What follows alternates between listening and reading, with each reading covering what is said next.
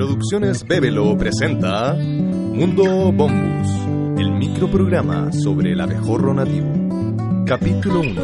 La vida secreta de las abejas. Reina Bombus, le traigo malas noticias.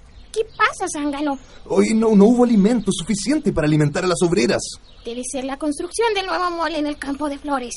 No, no, lo que pasa es que cada vez somos menos los que recolectamos el alimento. Oh, ya veo. Estoy demasiado vieja para seguir procreando. Esta colonia está llegando a su fin. Es hora de hablar con las abejas fértiles, las princesas abejorras. Hazlas venir. Sí, mi reina. ¿La mandaste llamar, reina?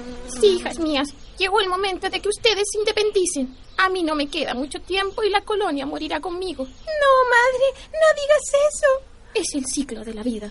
Pero antes que eso pase, les daré el mismo mensaje que mi madre, la antigua reina Bombus, nos dio a mis hermanas y a mí. Cuando yo muera, ustedes, princesas, saldrán del nido, al igual que los zánganos. Al tercer día realizarán el vuelo nupcial y luego deberán buscar un lugar para poner sus huevos y construir sus propias colonias, sus reinos. Pero antes debo advertirles, se enfrentarán a un mundo que no conocen, lleno de especies de abejas como nosotras que buscarán el mismo alimento y defenderán sus territorios. ¿Qué? ¿No somos las únicas? Claro que no. Somos las Bombus talbomi. Nos conocen como abejorros o moscardones. Somos una especie de abeja entre las 440 que existen solo en Chile. En el mundo hay más de 20.000. Son demasiadas. Será difícil conseguir comida. Por eso deben estar preparadas y evitar la confrontación. Deben ser diplomáticas para tratar al resto de las abejas y no confundirla con otros insectos. ¿Tan parecidas somos a otros bichos? Sí, somos del mismo grupo de insectos al que pertenecen avispas y hormigas, pero tenemos características que nos diferencian.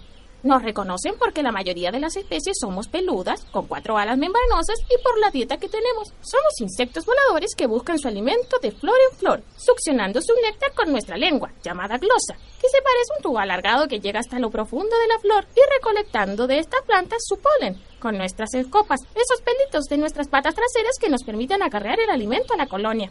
Así, mientras las flores nos entregan alimento, nosotras las abejas les ayudamos a su reproducción transportando polen, siendo partícipes de la polinización. ¡Guau! Es como si estuviéramos hechas las unas para las otras. Así es, hija mía. Con el tiempo fuimos coevolucionando con las flores y desarrollando diferentes estructuras, como las que te mencioné, mientras que ellas también se fueron modificando para nosotras. Oh, reina, somos unos insectos fascinantes. Eres tan sabia. Tú también lo serás, luego de que fundes tu reino.